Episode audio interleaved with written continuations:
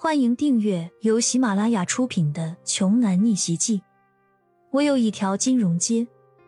作者：山楂冰糖，由丹丹在发呆和创作实验室的小伙伴们为你完美演绎。第一百二十四章。三天了，工厂已经停工了三天了，没有生产用的原材料，根本开不了工。而不开工就不赚钱，手底下的工人一个个怨声载道的。张志恒的父亲在董事长办公室里大发雷霆：“混蛋，全都是吃干饭的废物！材料供应商那边就没具体说什么原因吗？”董事长的秘书战战兢兢的回答道：“那些供应商压根就没有提前和我们商量的意思，而且这几天……”断货了之后，还一直躲着我们不见，发邮件也不回，打电话也不接，派人到他们公司去找相关负责人，一个管事的都不在。张志恒的父亲黑着脸，这样下去，张氏集团一定会出大事的啊！他穿上西服，整了整领带，快速的命令道：“马上给我安排行程，我亲自去找他们领导谈。”他话音刚落，人还没有走出办公室呢，人事部的部长慌慌张张的跑了进来，连必要的敲门流程都完全忽略了。董事长，不好了，不好了！本就烦躁的董事长压着怒气向对方训斥道：“怎么了？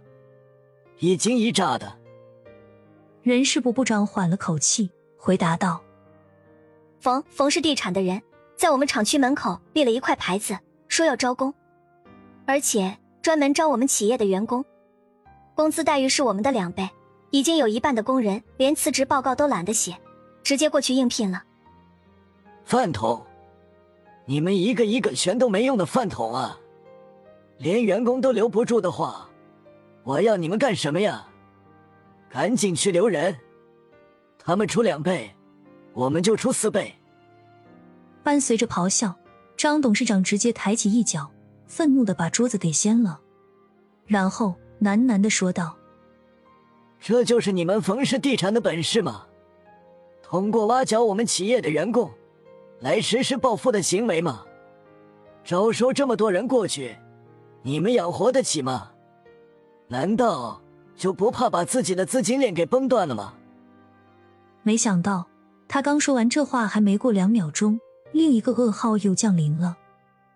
某高铁路段用了他们家的电缆，是通电的时候，所有的电缆火花四溅，整个现场跟烟火晚会一样，在场的开发商全都震惊了。于是，对方寄来了律师函，还有赔偿合同，要求二百亿的现金赔偿。张董事长直接瘫坐在了那张真皮的老板椅上，那可是二百亿啊！而不是两百万呢？这叫他上哪儿去弄这么多钱来支付赔偿金呢？眼下只能找人求救了。他立即就想到了一向财大气粗的胡飞为。刚一拨通电话，就听到那边胡飞为阴沉着声音问道：“干什么？胡老哥，你方不方便借我点钱？”张董事长小心翼翼的询问道。胡飞为沉默一会儿，才警惕的反问了一句：“你怎么了？”这两天，我们厂里接二连三的爆出了大事儿。先是原材料供应不上了，一直开不了工。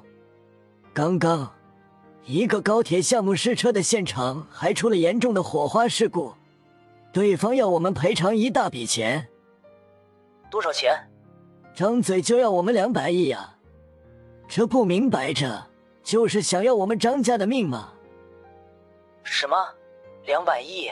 他们怎么不去抢啊？我想，恐怕咱们是被人暗地里下绊子，全都给阴了。老钱也在我这儿，他这边的设计公司现在也是负面舆论满天飞，黑料里也全都是花多少钱都平息不了的各种大事了。一听胡飞为这番话，张董事长哪里还敢有片刻丝毫的犹豫，拔腿就直奔了胡飞为的家。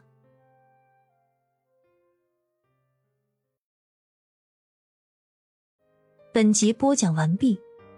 想听更多精彩内容，欢迎关注“丹丹在发呆”。